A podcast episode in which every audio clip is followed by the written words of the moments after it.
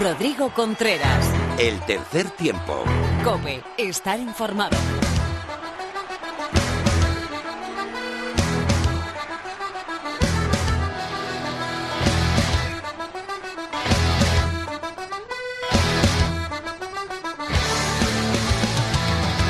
Hola, ¿qué tal? Bienvenido a tu programa de rugby en la radio. Bienvenido al programa 130 del tercer tiempo de cope.es.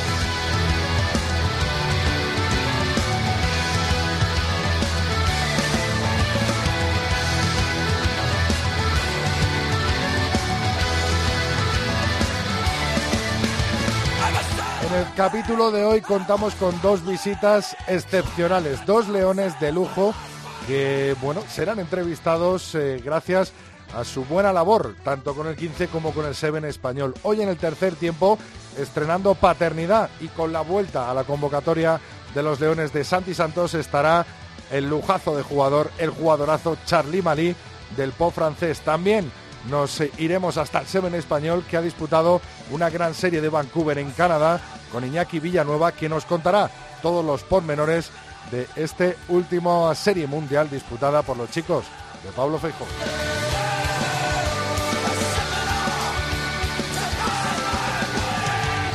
Javi, Javi, Javi Rodríguez a los mandos técnicos y conmigo, como siempre, Laura Rubio Valladolid. Muy buenas, Laura. Hola, ¿cómo estás? Bien, bien, deseando oír las redes sociales de tu boca. Bueno, ya sabéis que en Twitter estamos en arroba 3 tiempo cope con número muy importante. Facebook es facebook.com barra tercer tiempo cope y nuestro email es el tercer tiempo arroba cope.es. Pues ya sabes, si quieres escribirnos, mandarnos un pronóstico para ese partido importantísimo de los Leones el, el próximo domingo a la una en Bruselas ante Bélgica. Será televisado por Teledeporte en directo, pues lo puedes hacer en las vías que te acaba de decir Laura. Javi, empezamos.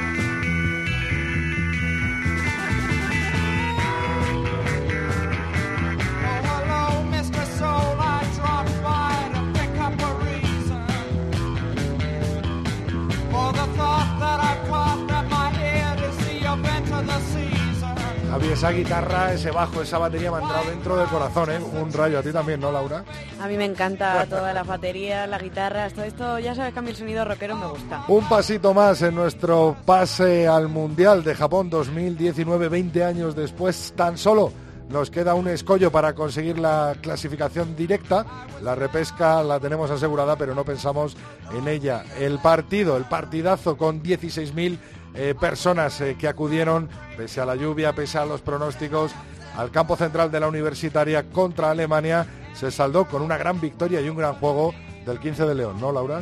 Así es, Campeonato de Europa clasificatorio para el Mundial de Japón que estuvo hasta el Rey. España 84, Alemania 10. Casi nada, el próximo partido es Bélgica-España en Bruselas a la una de la tarde y bueno, lo podéis ver en directo en Teledeporte. También jugaron, como hemos eh, dicho y como aclararemos con Iñaki Nueva en unos momentos, los Leones del Seven en Vancouver, una nueva serie mundial en la que le metimos puntos a Rusia y puntos eh, a Gales. ¿Cómo fueron los resultados en los dos días eh, de los Leones? Pues en el día 1 Fiji 45, España 5, Kenia 43, España 0, Francia 12, España 12 y en el día 2 Samoa 0, España 24, Rusia 7, España 14, Escocia 29, España 5 y esta era la Final Challenge Trophy. Muy bien, muy bien pronunciado. ¿Cómo lo he dicho? Eso era por el noveno puesto, que al final España consiguió esa décima posición, le metió dos puntitos más a los rusos, que es nuestro rival directo, y ya están a 11 puntos eh, de distancia.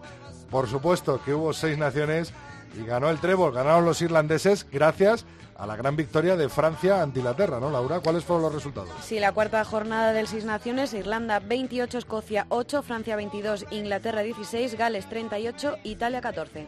Pues eh, lo dicho, el trébol Irlanda, después de varios años eh, de dominio inglés, se proclamó campeón y los ingleses perdieron su segundo partido en este torneo y entran en un pozo que ya veremos eh, cómo salen de cara a ese Mundial de Japón 2019. También en el hemisferio sur hubo rugby con el Super Rugby en su jornada, en su semana número 4 y estos fueron los resultados. El viernes 9 se jugaron el Highlanders 33, Stormers 15 y Rebels 33, Brambis 10. Ya en la jornada del sábado 10 de marzo, Hurricanes 29, Crusaders 19, Reds 20, Blues 14.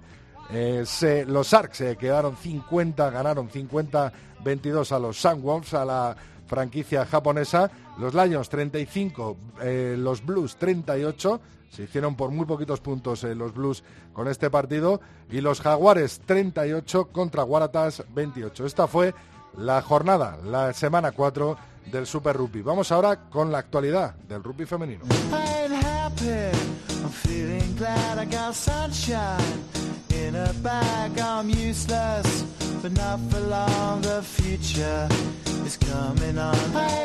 Mucho, mucho rugby hubo este fin de semana. Los chicos eh, te los acabamos de contar y las chicas, como siempre, con Lorena López. Muy buena, Lorena. Muy buenas, Rodri. Bueno, hubo seis naciones masculino. Irlanda se proclamó campeón. ¿Y qué ha pasado en el femenino? Pues está la cosa apretada porque Francia ha ganado a Inglaterra, que Inglaterra era líder y le ha robado ese liderato por 18-17. Gales perdió 15-22 frente a Italia e Irlanda perdió también 12-15 frente a Escocia. Es decir, que el título se queda entre Francia o Inglaterra. Todavía quedan dos jornadas y a ver qué sucede. Eh, también hubo Liga Iberdrola y vaya jornada, eh, con un duelo tremendo ¿no? en la parte de arriba de la tabla. Así es, Rodri. Ya anunciábamos que podría ser una jornada de emociones fuertes y lo fue. Apenas quedan tres jornadas para terminar la liga y aún no hay nada decidido. Eh, como decías, la jornada número 11 nos deja un nuevo líder y es que el Olímpico de de la tabla tras vencer 29 a 12 a Majada Onda.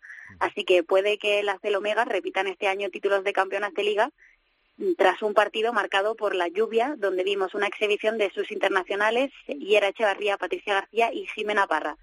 El sábado también vimos el encuentro entre Inefle Hospitalet y Cisneros, un duelo que se disputa por primera vez en la competición, ya que el partido de ida todavía no se ha disputado. Las madrileñas, eh, lideradas por su duelo de medios, Anne Fernández y Marina Bravo, regresaron a casa con una victoria con bonus tras dejar un 14 a 22 en el marcador. El día lo cerró el partido entre el 15 de Hortaleza y Quecho Artea, que terminó con un 20 a 0 en un encuentro marcado por la clara superioridad de las locales. Para concluir la jornada, el domingo el CRAT Universidad de La Coruña recibió a un Sánchez Cruz necesitado de victoria. Sin embargo, las madrileñas pudieron poner en un aprieto a las gallegas durante la primera parte, pero no lo mantuvieron en la segunda, así que terminó con una victoria para el CRAT que dejó un 22 a 10 en el marcador. Como has dicho, lidera la clasificación ahora mismo el Olímpico de Pozuelo con eh, tres puntos de ventaja sobre las de chicas de Majadahonda, ¿no? Así es, las chicas de Olímpico de Pozuelo tienen 50, mientras que Majadahonda tiene 47. Uh Universidad de La Coruña 39, Complutense Cisneros 32, 15 de Hortaleza 24, eh, Ineflo Hospitalet 14, Sánchez Cruz 12 y Quecho Artea 6. ¿Podemos decir entonces que esta liga regular de Iberdrola eh, ya está más o menos decidida? Pues aún queda mucho en juego, tanto en la parte alta como en la baja. Aunque matemáticamente hay cuatro equipos que podrían hacerse con, el título, la disputa real parece estar entre el Olímpico y el Majadahonda. Las chicas del Omega son las que más posibilidades tienen de hacerse con el título eh, y tienen que enfrentarse a Quecho, a, a Hortaleza y al CRAT Universidad de La Coruña en lo que quedan de jornadas y solamente serían las gallegas las que podrían ponerle en apuro mientras que las majariegas tienen que enfrentarse a Ineflo Hospitalet, Sánchez Cruz y Cisneros, lo que a priori tendría un solo partido complicado, es decir, una situación bastante parecida a las chicas de Olímpico. Krat tiene 11 puntos menos que el líder y aún así tiene posibilidades, lo que es solo matemáticamente, porque tiene que enfrentarse a Hortaleza, Cisneros y Olímpico de Pozuelo, es decir, tres equipos que no se lo van a poner nada fácil. En la parte baja Parece que la última posición ya es de Quecho Artea, sin embargo, la posición de promoción, es decir, la que tendría que competir frente al ganador de División de Honor B, eh, aún no tiene un dueño claro. Se la disputan entre Sánchez Crum y Nefle Hospitalet. Las catalanas han recuperado a muchas jugadoras para evitar salir de la máxima competición femenina, pero aún tienen mucho trabajo que hacer. Tienen que ganar tres encuentros para asegurarse la permanencia y recuerdo, Rodri, como hemos comentado antes, que tienen cuatro partidos sin jugar porque todavía tienen pendientes el, encuentro contra Cisneros. la, por su parte, las chicas del Sansen Scrum quedan a expensas de los resultados de el Hospitalet siempre y cuando ellas tengan resultados favorables ante Cisneros, Majadahonda y Quecho, que son los equipos que, que aún queda por competir. A priori parece complicado. Bueno, pues sea como sea, desde aquí me mandamos eh, momentáneamente eh, una enhorabuena al Olímpico de Pozuelo por su liderato y por asaltar esa plaza que había dominado Majadahonda durante bastantes eh, semanas, durante bastantes meses de esta Liga Iberdrola. Y por supuesto que Isabel Rico, la capitana de las Leonas de Rugby 15, por esa convocatoria con los Barbarians, a la que hacíamos referencia en nuestras redes sociales y ahora le hacemos extenso ese, esa enhorabuena desde este programa 130 del tercer tiempo. Eh, Lorena, muchas gracias. A ti, Rodri.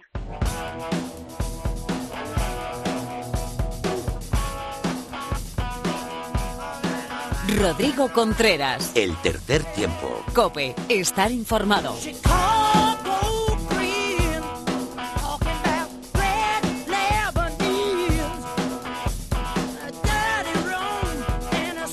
La verdad es que hoy estoy con una sonrisa de oreja a oreja gracias a nuestro invitado. Ha sido papá en el día de ayer. Eh, tuvo permiso eh, para viajar a Francia y, ser, asistir al parto de, su bebé.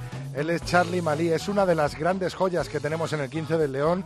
Está a un nivel, primerísimo nivel, jugando en el top 14 francés. Es el único jugador español que juega la primera liga francesa. Y hoy le tenemos en los micrófonos del tercer tiempo. Charlie, muy buenas, bienvenido a la cadena Cope. Enhorabuena por tu reciente paternidad. Vale, muchas gracias a todos. Charlie, te cogemos casi casi yendo al aeropuerto para venirte a la concentración del 15 de León, ¿no? Sí, yo soy eh, dentro de mi ciudad, que es Po, para ir a Toulouse y yo tiene el vuelo a las 9 para, para venir a Madrid y mañana yo puedo entrenar con eh, el equipo.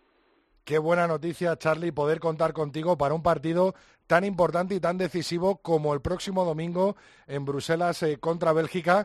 Podemos llegar a conseguir, gracias a vosotros, el gran sueño del rugby español 20 años después, ¿no?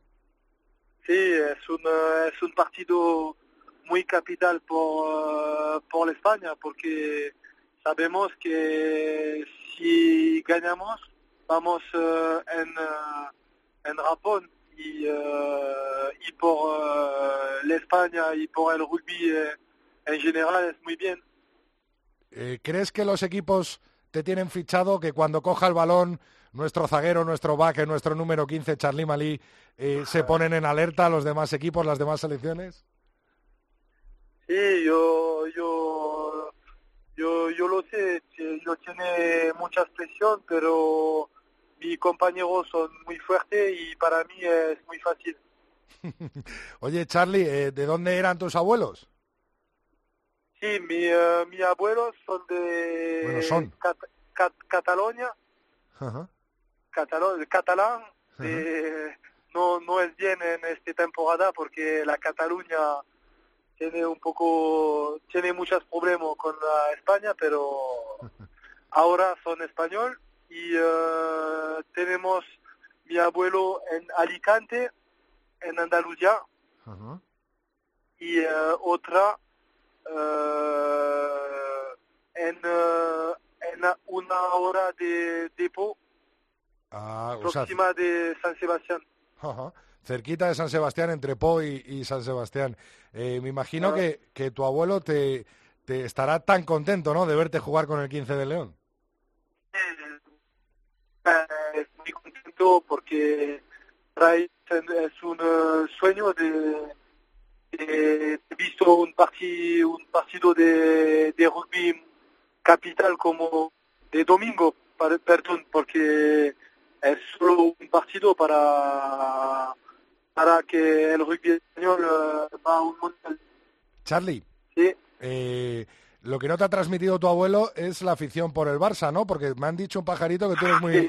muy madridista, ¿no? Sí, yo, para, para yo eh, soy madridista, pero toda mi familia en Cataluña, no, Barça, Barça, Barça, no, no, Barça, Barça, para mí es mierda.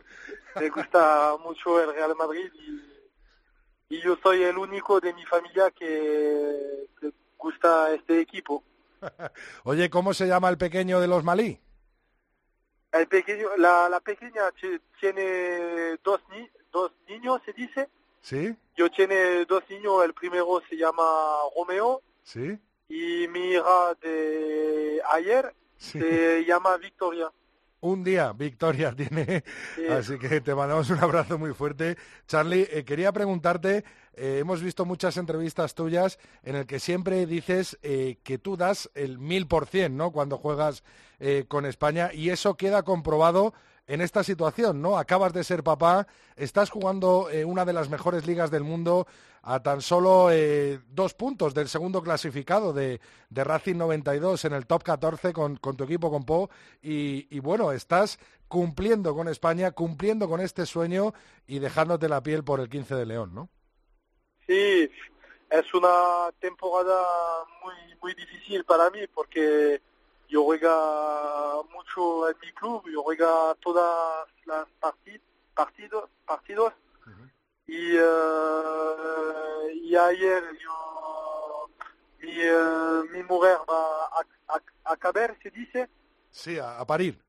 Ah, a parir, perdón. Sí. A, a, parir y, uh, y soy un poco cansado, pero pero soy, soy, soy bien y yo creo que cuando yo pienso al partido de, de domingo en Belrico, soy uh, soy muy muy motivado, muy motivado, ¿se, ¿se, dice? Sí, sí, muy motivado. Sí, soy muy motivado y vamos a ganar en Bélgica para, para que todas las gentes españolas vengan en Japón en un año.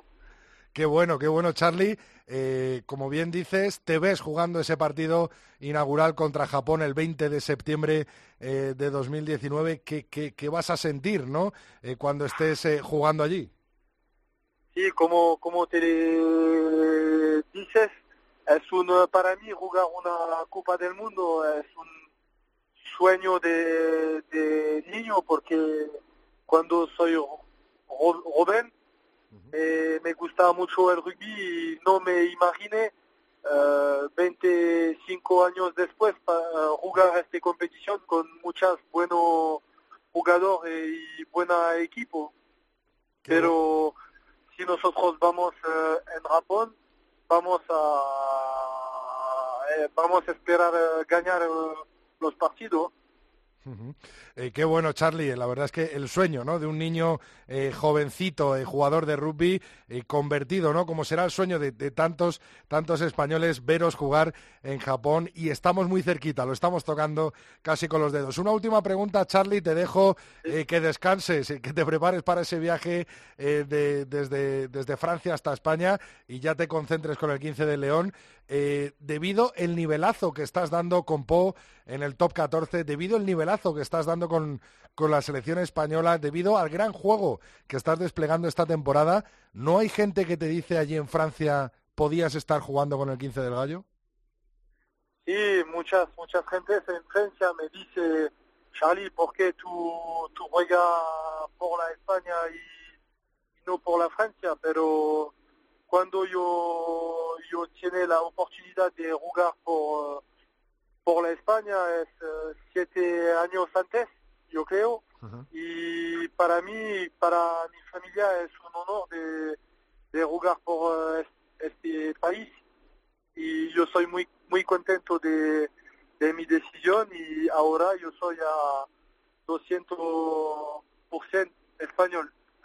Pues no se puede cerrar mejor una entrevista. Charlie Malí, muchísimas gracias eh, por eh, tantas alegrías que estás dando al rugby español, por estar con ese compromiso, tremendo compromiso, eh, viajando siempre que puedes con la selección española.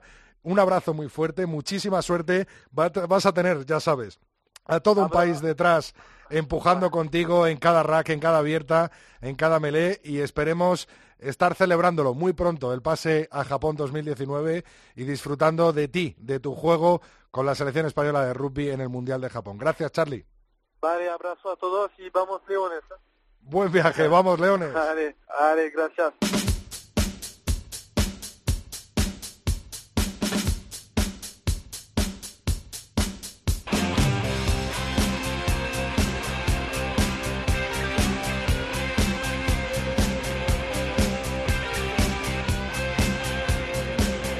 Rodrigo Contreras. El tercer tiempo. Cope. Estar informado.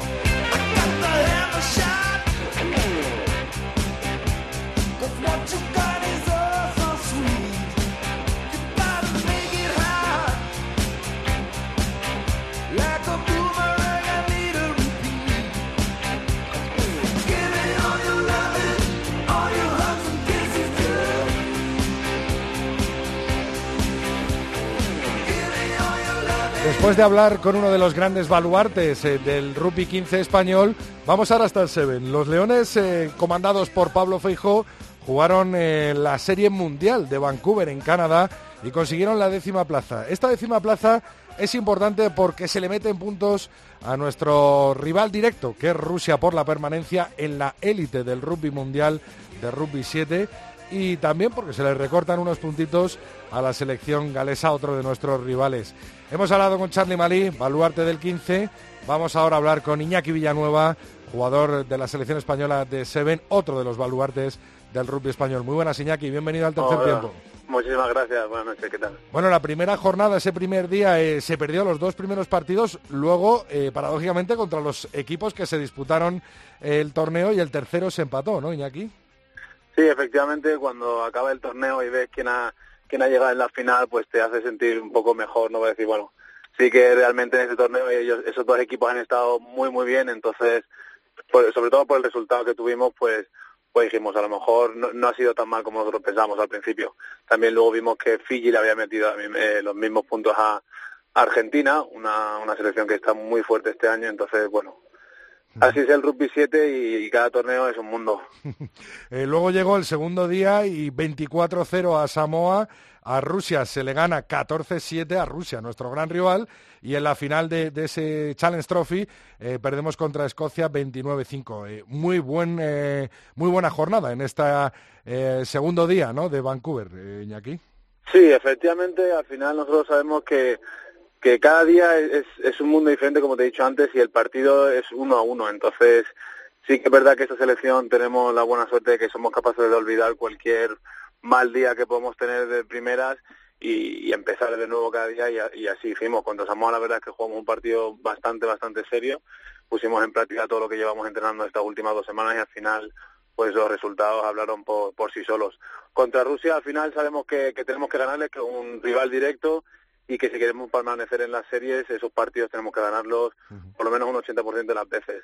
Luego, finalmente, la final, pues, pues no se puede, no se puede dar a nuestro favor. Sí que es verdad que salimos un poco dormidos, yo creo, y, bueno, una pena, pero estamos contentos al final con el, con el último resultado. Iñaki, qué, qué, qué intenso ¿no? es este deporte, qué, qué eléctrico y cómo puede variar ¿no? la situación. Eh, recuerdo los dos primeros eh, torneos, las dos primeras eh, series mundiales, bueno, pues hicimos dos muy buenos resultados. Luego en nuestra visita tanto a Australia como a Nueva Zelanda, bueno, pues al final no se pudo jugar tan bien y no se sacó lo, lo esperado y ahora volvemos un poco a la senda de este buen juego. Sí, efectivamente, es que luego muchas veces cuando los, resultados no se dan, también tienes que preguntarte cuál es el factor ¿no? que ha causado esos resultados. Si es porque vosotros no, hemos hecho las cosas bien o también hay otros factores externos. Hay otros equipos también que juegan muy bien, eh, la temporada, las lesiones.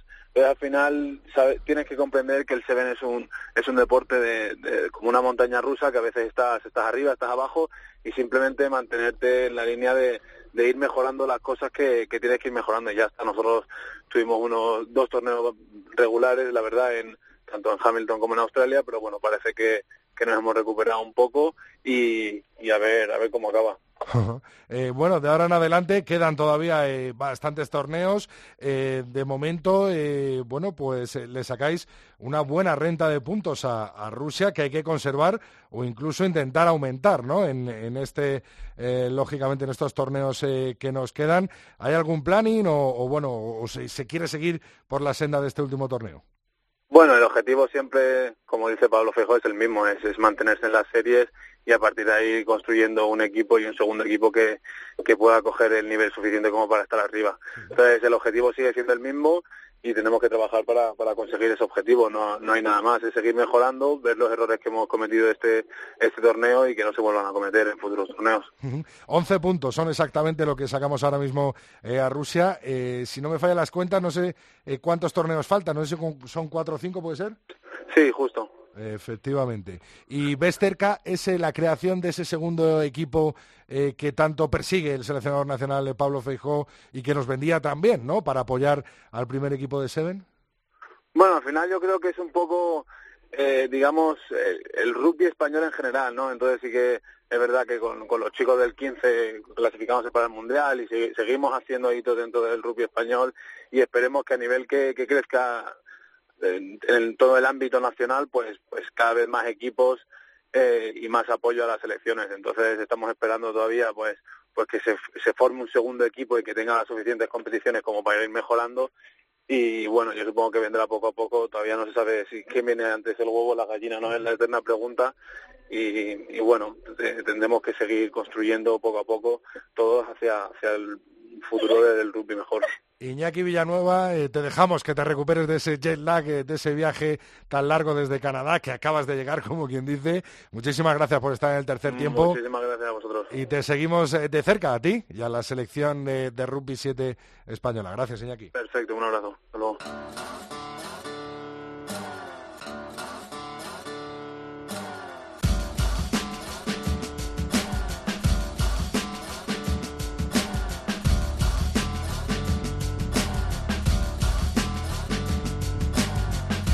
Rodrigo Contreras. El tercer tiempo. Cope, estar informado.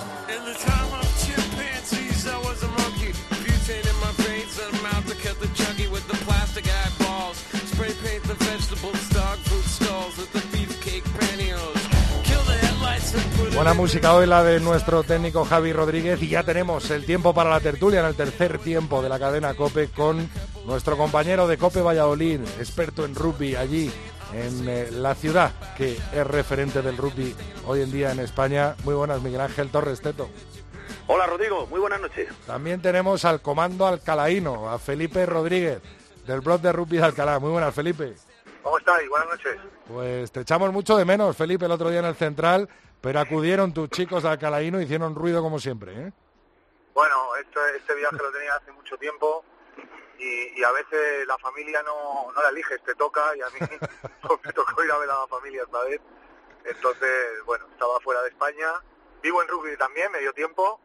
y, y bueno, la verdad que una, una lástima perderme este España-Alemania, pero, pero parece que vendrán mejores, ¿no?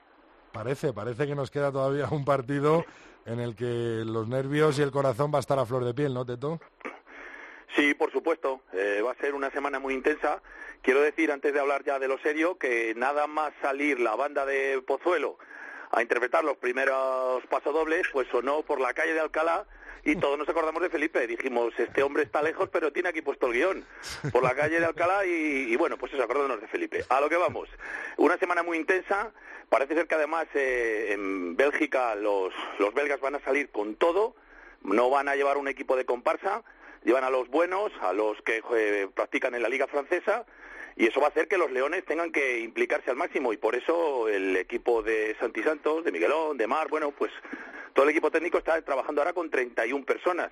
Me imagino que harán unos buenos descartes, viajarán menos y luego incluso allí ya en la capital pues eh, decidirán quién va a ser los de la convocatoria. Es extraño, Felipe, ¿no? Porque contra Rumanía y contra Rusia, por ejemplo, eh, no llamaron a estos jugadores de la Pro de 2 eh, los belgas pero en cambio contra Alemania, que lógicamente se jugaban el, el, descenso, y contra España, ya en el año pasado, sí que nos trajeron a lo mejorcito que tenían los belgas, ¿no, Felipe? Claro, pero ellos, ellos se marcan nuestro partido tanto en la primera vuelta, pensando en que nosotros podríamos ser un outsider como máximo, que era como, como al final quedó, eh, y tanto en esta segunda ellos se juegan la vida. Eh, Alemania me parece que tiene ocho puntos, ellos tienen siete y el que pierda el que pierda se va para abajo, entonces ellos se juegan muchísimo.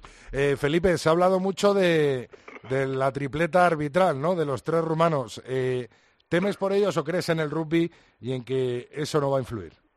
No, no, temo muchísimo por ellos, o sea, pero es que además lo llevo diciendo desde que hicieron la designación, que fue antes del primer partido de esta segunda vuelta.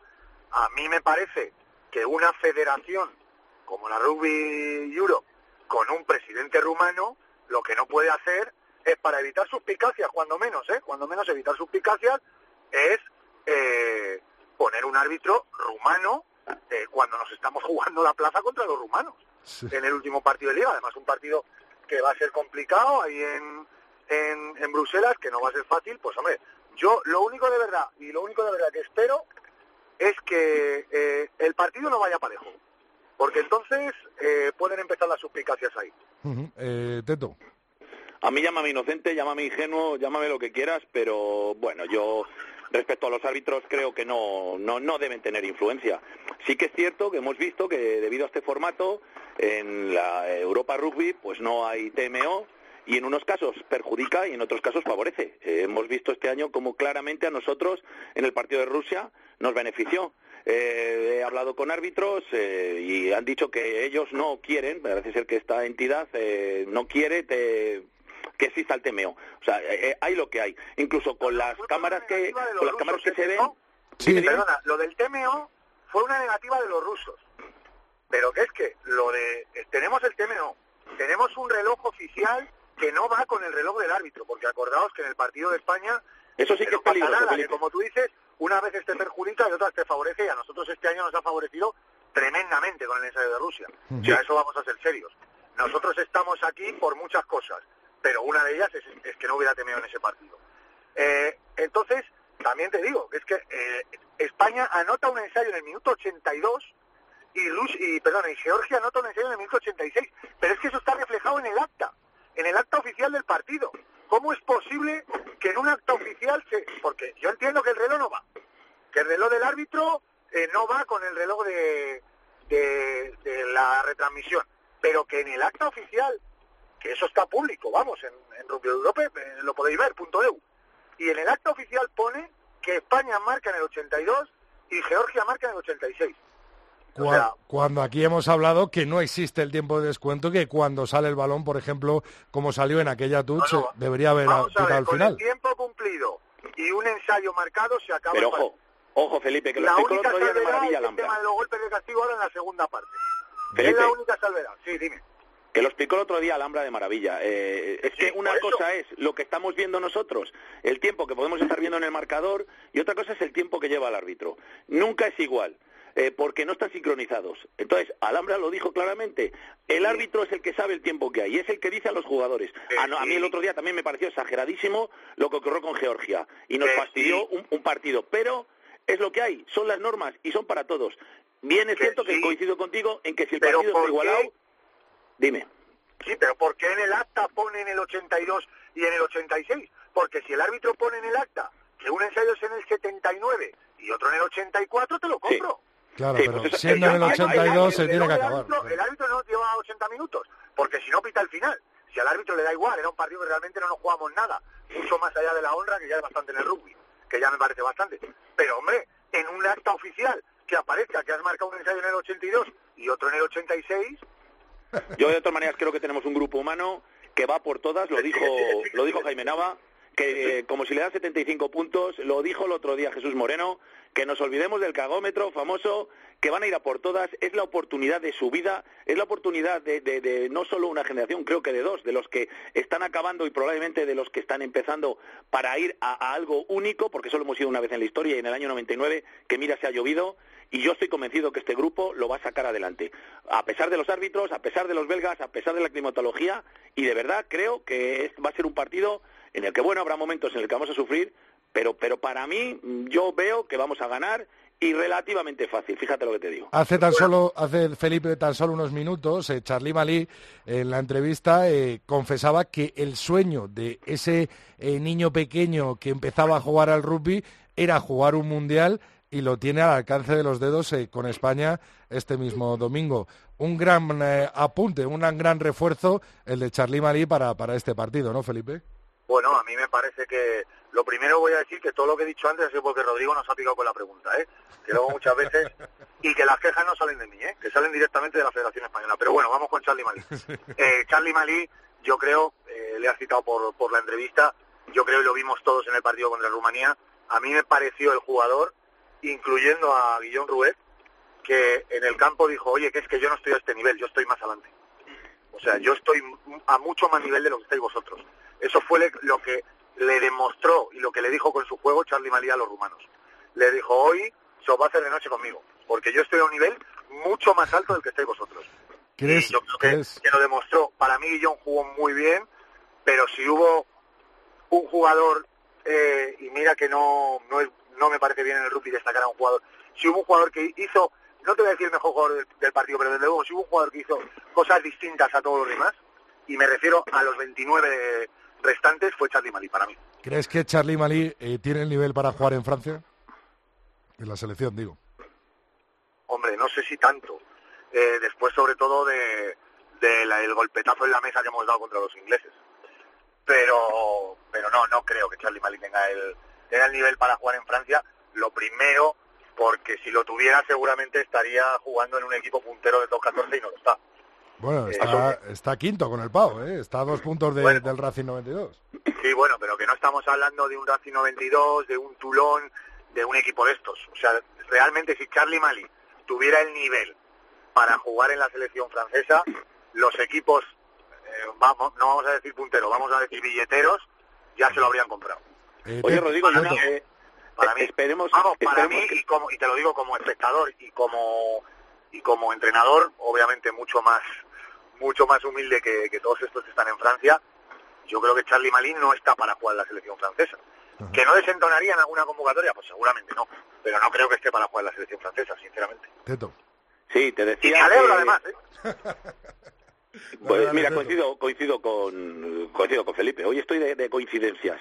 Eh, respecto al nivel de Charlie Malí, que siendo un superclase para nuestro nivel, un superclase, bueno, ya jugar con los del 15 del Gallo ya, ya es otra, es harina de otro costal. Eh, decía que ojalá sea una premonición el nombre que ha puesto Charlie Malí a su niña. Ha tenido una hija y se llama Victoria.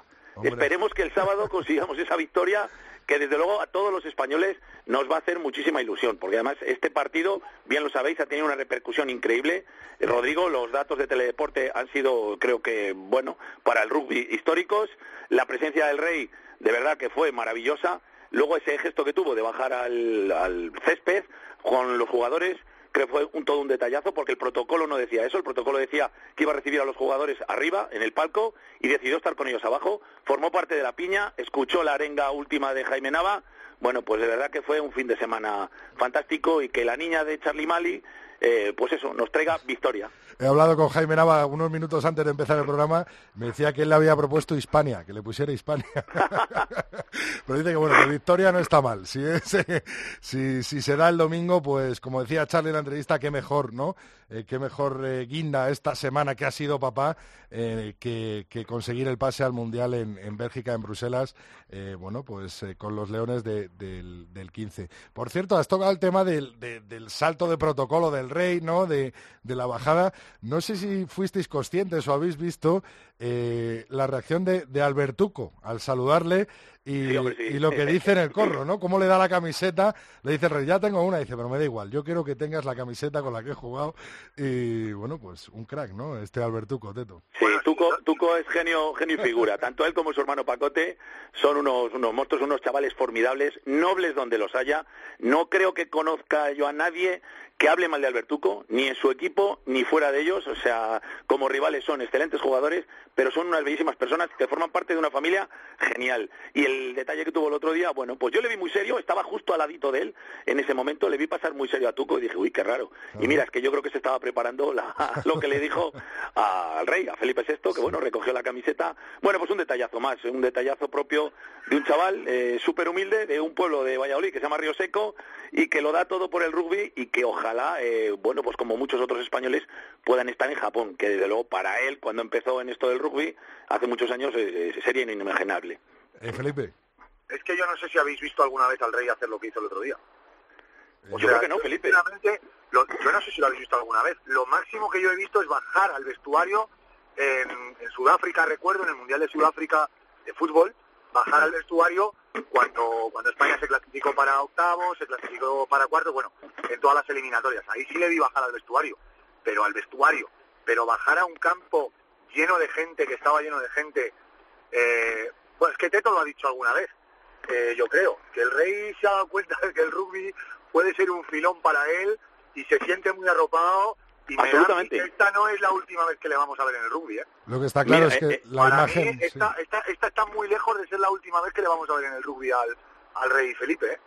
Rodrigo, quería contar que la primera vez que estuvo en un partido de rugby, bueno, sí, que sepamos de manera oficial, fue aquí en Zorrilla, en aquel famoso partido de la final entre los dos vallisoletanos, 25.000 espectadores, eh, había muchísima seguridad, los policías al cuarto de hora se dieron cuenta y nos decían a los aficionados, a los periodistas que, habíamos, que estábamos por allí, eh, es que no sé qué hacemos, eh, hemos preparado unas medidas de seguridad y estamos mirando y estamos flipando. Cuando recibieron en el Estadio Vallesoletano, que no solo había vallesoletanos, había gente de toda España, al rey, al grito de Felipe, Felipe, Felipe. Cuando sonó el himno y hubo un silencio sepulcral, que ya sabemos que en otras ocasiones el himno es pitado, es mancillado, bueno, pues eh, Felipe VI estuvo eh, encantadito. Y luego al final le comentó a los directivos de ambas entidades y con la gente que pudo departir que se iba con una gran sensación, que le había parecido un espectáculo formidable.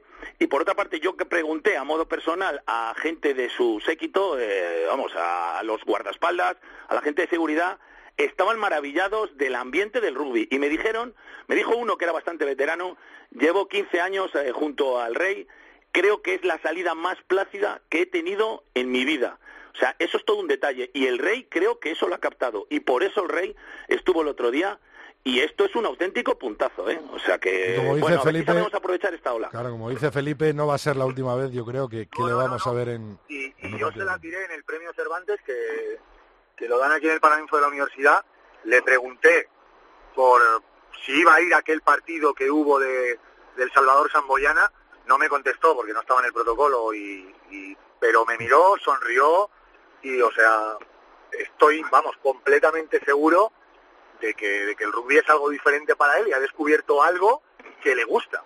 Porque es que de verdad, bajarse a un campo lleno de gente, con los problemas de seguridad que puede acarrear eso para, para su gente de seguridad, y estarse tan tranquilo de bajar al campo rodeado de gente y meterse con los jugadores, es que de verdad, vosotros esto lo habéis visto alguna vez. Es que eso es clave, Felipe. ¿De verdad no que el rey lo habéis visto alguna vez en algún deporte? No. Bajarse al campo, un campo lleno de gente. Yo que sé, hay finales de Copa del Rey de Baloncesto donde ha estado, por ejemplo, y la gente invade el campo para celebrar con los jugadores, para cortar las redes. El rey no se le ocurre bajar. No, no, no, no, claro. Es que no es bajar. Es que todos sabemos que en el central hay invasión, una invasión pacífica, absolutamente pacífica, pero el otro día los policías nacionales y los de su seguridad estaban los hombres atacaditos, porque estaban a, a dos metros un montón de gente y estaban súper nerviosos y la gente al revés, animándole. Yo, yo que estaba allí pegadito a los jugadores y, y muchos chavales, viva el rey, viva el rey, bueno, pues que, que yo, yo soy español, estas cosas que se dicen, y creo que el rey estaba encantado. Y además, bueno, pues me encantó que formara parte de ese corro, de esa arenga de Jaime Nava, y bueno, pues algo único, de verdad que es algo para analizar y que yo creo que dentro de muchos años diremos, yo estuve allí ese día, eh, que fue desde luego histórico. Vamos a acabar, a poner la puntilla con un apuntito de, del Seis Naciones, esa victoria de Irlanda y bueno, ese Le Crunch que me imagino que disfrutarías, Felipe, como un enano con la victoria de Francia, ¿no? Pues sí, porque además lo vi lejos de mi casa, lo vi, lo vi en, en Londres, comiendo en casa de, de un amigo y la verdad que disfruté mucho, sufrí mucho en la última jugada, también te lo digo, y cuando el, el árbitro pita el adelantado, pues bueno, pues la verdad que, que no te voy a decir que salté de, de alegría porque, porque no soy francés, pero me alegré mucho porque la verdad que creo que, que Francia eh, es una potencia de nuestro rugby, del rugby europeo, y no se merecía por la historia que tiene estar pasando los años que está pasando. Yo de verdad que espero que por el bien del rugby del norte eh, Francia vaya a partir de ahora para arriba porque desde luego desde hace 3-4 años se estaba quedando pero muy atrás, ¿eh? muy atrás y quedarse atrás de Inglaterra puedes presumir que es un ciclo, pero quedarse por detrás de, Irlanda, pasar problemas, los problemas que pasó contra Italia, eh, partidos que ha tenido complicados contra Escocia y, y la verdad que ir a Gales y no ir, y, y no ir a- y no ir de favorito al Millennium para Francia es algo que no ha pasado nunca. Entonces, yo sinceramente espero que esto por lo menos sea un bálsamo. No sé si va a ser un, un trampolín, tengo, tengo muchas dudas porque la Federación Francesa tiene muchísimos, muchísimos problemas, pero, pero sí, desde, desde luego eh, Francia necesitaba este bálsamo y creo que es bueno eh, para el rugby del norte, sinceramente. Eh, Teto. A mí me gustaría hablar muy rápidamente de la cara y la cruz.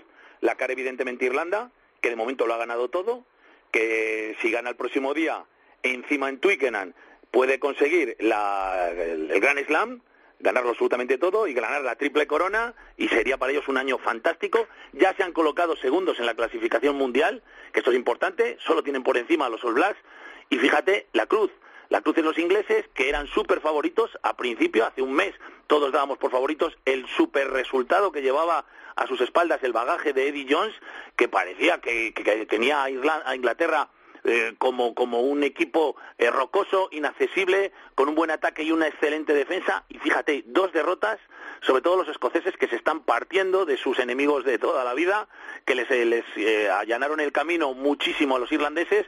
Y luego, bueno, pues los franceses que han acabado por poner la puntilla. mal se le ponen las cosas a Eddie Jones y fíjate que lo estaba haciendo fenomenal. El año que viene, el año 2019, es año de Mundial las maquinarias tienen que afilarse, tienen que afinarse, eh, las dos cosas, y bueno, pues eh, desde luego ha sido un Seis Naciones muy interesante, salvo Italia, que sigue estando muy eh, por debajo de lo esperado. El resto ha sido súper entretenido. Casi todos los equipos han ganado al menos dos partidos, excepto los, los trasalpinos.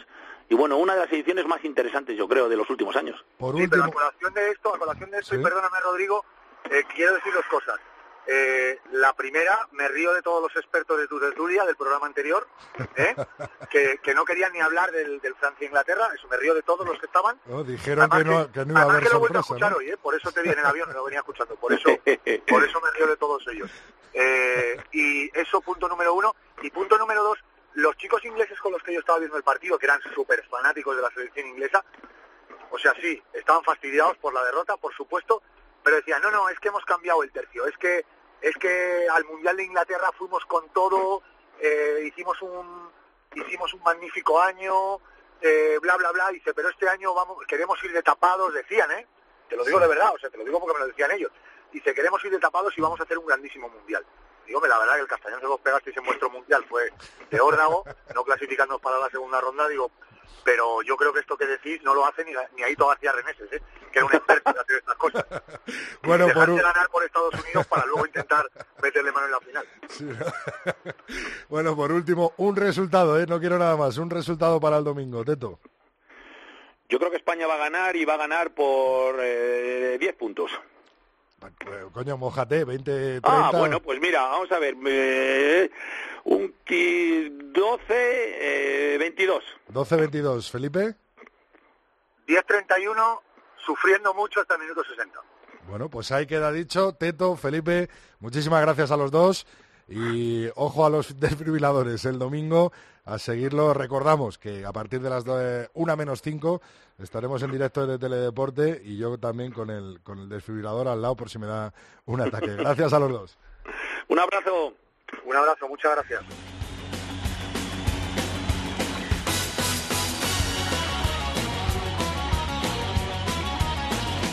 Rodrigo Contreras. El tercer tiempo. Cope. Estar informado. Buenas noches, bienvenidos, Hola, hola, Alhambra Nievas, muy buenas, bienvenida de nuevo al tercer tiempo. Muy buena, muy buenas noches. Eh, precisamente contigo quería hablar yo hoy porque mañana voy a estar con un compatriota tuyo, con un compadre tuyo de Granada, que presenta su último disco con la Orquesta de Granada. Y bueno, pues era por si le quería dar un recadito a la persona que te da la bienvenida cada martes al tercer tiempo, Alhambra. Bueno, pues nada, desearle lo mejor en el nuevo proyecto y bueno, que disfrutes de ese momentazo. Yo creo que Miguel siempre ha sido una referencia para Granada y para, en general, para la música y bueno, pues que me da un poco de envidia, la verdad. Granadinos ilustres, Miguel Ríos y Alhambra Nievas, por supuesto. Oye, Alhambra, todo el mundo está hablando de, de esa tripleta, de ese trío arbitral que nos va a arbitrar el domingo a, los Leones de, de 15 de Santi Santos eh, contra Bélgica en ese partido fundamental. Los tres son rumanos y justamente nos la jugamos contra Rumanía porque si perdemos eh, pasan ellos. Eh, ¿Esto suele ser normal o bueno, las designaciones arbitrales se han hecho hace tiempo, se ha podido cambiar? Cuéntanos un poco cómo, cómo va este sistema de designación arbitral en Rugby Euro. Bueno, yo creo que personalmente intento aislarme de eso y no darle tanta o, no polemizar sobre el asunto porque siempre confío en que evidentemente cualquier compañero arbitra independientemente del país y de lo que se juegue su país, ¿no? Y confío en la integridad y en la honestidad de, todos los compañeros.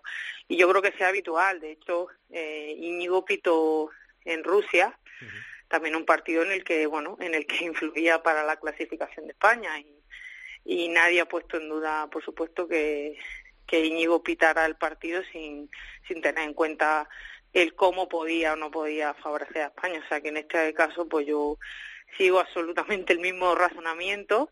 Es habitual en competiciones internacionales, vamos, ahí lo tenemos, no en Rugby Euro, eh, pero la pasada final de Super 15 entre un equipo sudafricano y un equipo neozelandés, la arbitró un, un árbitro sudafricano, con lo cual, eh, bueno, yo creo que tendríamos que tender a que los mejores árbitros arbitren las mejores competiciones y confiar en que independientemente de dónde son, eh, van a arbitrar un partido de rugby y, van a su máximo como árbitro. Efectivamente, Alhambra, al fin y al cabo esto es rugby y no son otros deportes, ¿no?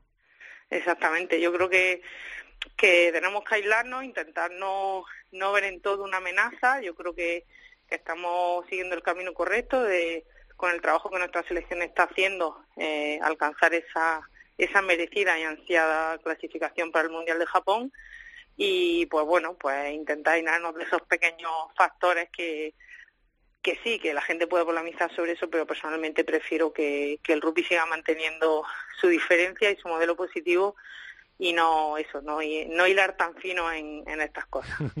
eh, Alhambra, ¿vas a poder ver el partido a tiempo real o te toca arbitrar de nuevo? Pues mira, es que mm, ya casi ni me...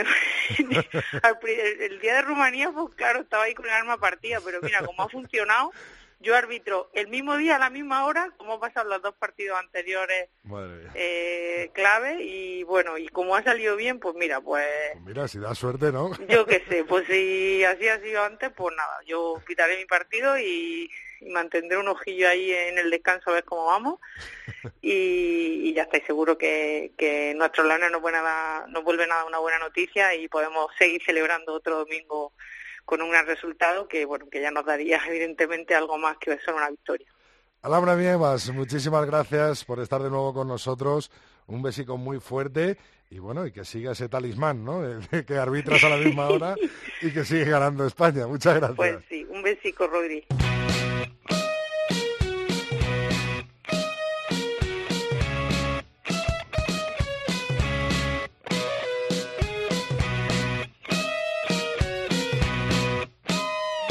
Rodrigo Contreras. El tercer tiempo. Cope. Estar informado.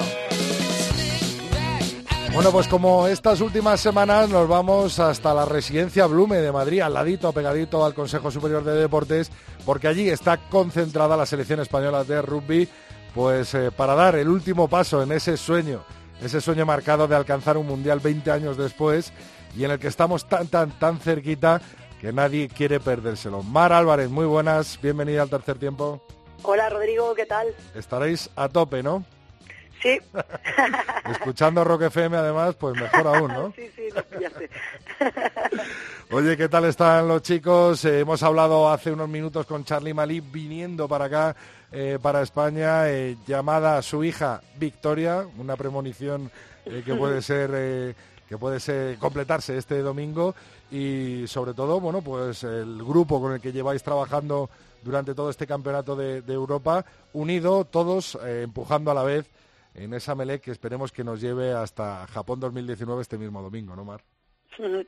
Pues los chicos estaban bastante bien, eh, han recuperado mejor de lo que esperábamos y, y, hoy han trabajado con una intensidad media, que era lo marcado, y mañana tenemos nuestro día duro de carga, el jueves viajamos, el viernes volvemos a entrenar en Bélgica, el sábado preparamos el ensayo del partido con el entrenamiento del capitán y listos para el domingo. Y el domingo a Japón, ¿no? Directamente. Bueno, hay que... Ahora sí que ya no quedan más partidos, ahora sí que hay que, hay que ganarles, sí o sí. Oye, Marre, ¿no hay ningún tocado? ¿Están todos bien después del otro, del otro día, del partido contra Alemania? Sí, están todos bien. Mm, mañana, cuando hagamos el entrenamiento, mm, el entrenamiento más exigente de la semana, veremos si aparece algo, pero de momento están todos bien, bastante animados y, bueno, pues disponibles. El estado del capitán, de Jaime Nava, que, se recuperaba de, esa lesión que le había impedido estar contra Rumanía y contra eh, Georgia, que, que bueno, pudo jugar el otro día en el central, eh, ¿no se ha resentido en nada? Eh, bueno, está como ha tenido una lesión, pues va más lento su recuperación porque pero pudo jugar. Entonces, seguro que va a estar bien, pero bueno, eh, él va más lento en su recuperación, y pero bien, bien, bien, va a estar. Oye, me imagino la cabeza ahora mismo de Santi Santos y de Miguelón, eh, con todas las posibilidades. Además, vuelve una gran noticia, eh, Charly Malí a, la convocatoria eh, para, para, enfrentarnos. Me imagino que eh, viajaréis el staff técnico más los 23, ¿no? O 24 que convoque Santi. Sí, 24. sí, sí. eso es, eso es. Pero bueno, el grupo con el que hemos estado disfrutando y trabajando, estáis allí. Eh, mañana hay una citación ¿no? con los medios eh, cuando acabe el entrenamiento, pues para empujar todos juntos y para darle voz al rugby. ¿Os esperabais tanto, tanto movimiento en, no, la los medios, Mar? La verdad es que no. Está siendo, yo creo que también eh, a veces tenemos que tener esas cosas en cuenta cuando hablamos de la recuperación de los jugadores y es que muchos de nuestros jugadores ahora están atendiendo esas cosas que que es muy bueno para el rugby, para nuestro rugby, pero claro, a ellos como jugadores les quita su tiempo de recuperación y demás, pero bueno, eh, son conscientes de que merece la pena que, que el rugby crezca en ese sentido. ¿Te dijo algo el rey el otro día? No. bueno, por lo menos enhorabuena. Yo le dije que gracias por venir y apoyarnos. Bueno, Mar, pues estamos eh, todos juntos empujando en esta melé, estamos todos juntos empujando con los leones, contigo, con el staff, con toda la concentración y la verdad es que es un lujo tenerte aquí cada martes. Eh, mucha suerte para ese domingo y ya sabes, yo estaré detrás de las cámaras a puntito del infarto, pero, pero seguro que lo conseguimos juntos. Muchísimas gracias a ti y a todos por el apoyo que estamos notando todos estos días y, merece la pena por, por vosotros. Vamos, leones. bueno, hasta la próxima semana.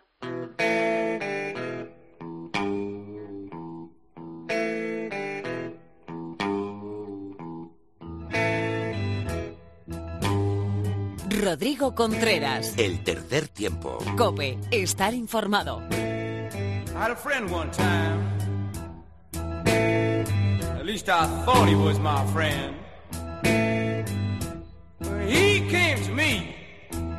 Una semana más tenemos a nuestro juez particular, a nuestro maestro, a nuestro experto Oval, que imparte justicia todas las semanas con un sinbin. ¿A quién va dedicado hoy el sinbin de Phil? Muy buenas, Phil. ¿Qué tal, Rodrigo? ¿Cómo estás? Pues hoy, Rodrigo, es un sinbin meteorológico y muy merecido además contra la borrasca Félix, que pretendió y no pudo deslucir la jornada del pasado domingo en el central. Félix, la fuerza de la naturaleza, desatada en ráfagas de viento y lluvia torrencial, nos amenazó durante el sábado sin rubor, descaradamente, altanera, anunciando que no toleraría la presencia rebosante de los aficionados españoles al rugby del León en la ciudad universitaria de Madrid. Félix se declaraba así, venida del norte, de septentrión, aliada de caucos, godos y marcómanos, incluso los adoptados de apellido africano, que tome nota el que quiera. Pero Félix se desfondó, ruidosa, durante el sábado y no contó con la voluntad decidida de gentes ovales venidas al centro de los cuatro puntos cardinales de la piel de toro, del sur almerienses, del norte leoneses, del centro la jovial tropa alcalaína, por citar algunos en representación de todos. Tantos y tantos que hasta la primera institución del Estado, la corona, casi desguarnecida bajo el añejo portalón que funge de tribuna en el entrañable central, se conjuró contra los elementos. Félix, a pesar de su postrer latigazo allá por el minuto 60, y más digna que los teutones, que solo anotaron por azar, también fue derrotada. No sé, Rodrigo, la cifra exacta, porque en el central nunca se sabe. 15.500, 15.800 se decía. ¿Qué más da? Como el día de Rumanía, o más, que fue récord que puede atestiguar este cronista que lleva más de 30 años frecuentando el central. Bien está, digo, con la Copa William Webb Ellis de refulgente testigo de la rebelión del público contra los elementos desatados, negando el domingo sin ambajes la máxima latina que decía, y el domingo mintió, tempus regit actus. Lo que no pudieron las huestes de Felipe II, lo pudo la afición del 15 del León este fin de semana y el de Rumanía. Muchísimas gracias, Phil. Un abrazo, Rodrigo.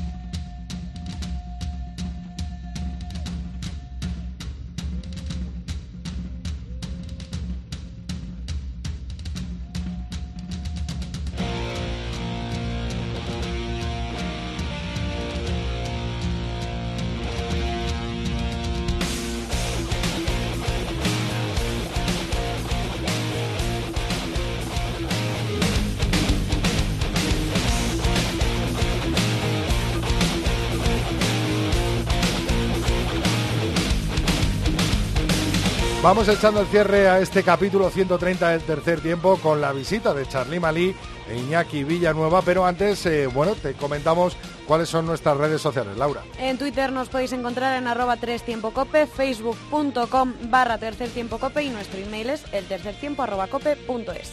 Muchos, muchos mensajes, claro, ¿cómo no va a haber mensajes, Laura, con todos estos éxitos del 15 de León, con estos éxitos de la selección española de rugby que se tienen que rematar este mismo domingo ante Bélgica en Bruselas a la una de la tarde, partido que puedes seguir en directo a través de Teledeporte. ¿Qué nos dicen nuestra gente, nuestra gente de las redes sociales? Ojo lo que se ha hablado esta semana de rugby, porque no solo en redes sociales, bueno, en redes sociales han hablado del partido, del loquillo, del rey, de la portada del marca. O sea, imagínate, por ejemplo, sobre la victoria sobre el partido, cada vez más cerquita de la clasificación. Enhorabuena, nos decía Rebeca González. Juan Vigaras dice, Majestad, muchas gracias por apoyar al rugby. Este deporte es muy grande y cada vez más. Y bueno, sobre la portada de marca, Cristina Rincón dice, da gusto desayunar con el rugby como portada de un periódico deportivo. La verdad es que sí. Y Jau, JM Jaurrieta contesta, bueno, la prueba de fuego en cuanto a portada será el lunes que viene, ya que el domingo sí que habrían jugado el Madrid y el Barcelona, a ver qué pasa. Vamos a conseguir esa portada no solo de un periódico deportivo, sino de todos los que haya, del ABC, del país, del mundo, Claro de del sí. marca y de todos. Claro que sí. muchísimas gracias, Laura. A ti.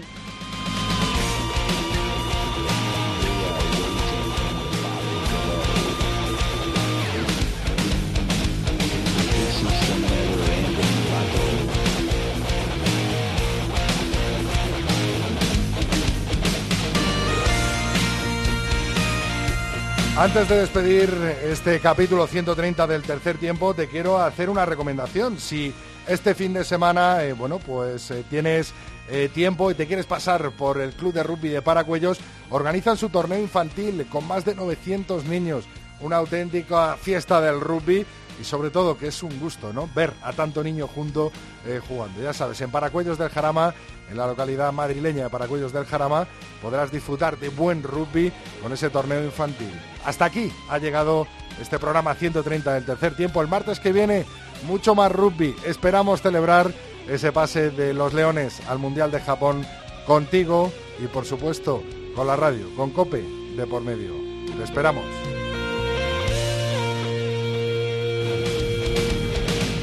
Rodrigo Contreras. El tercer tiempo. Cope. Estar informado.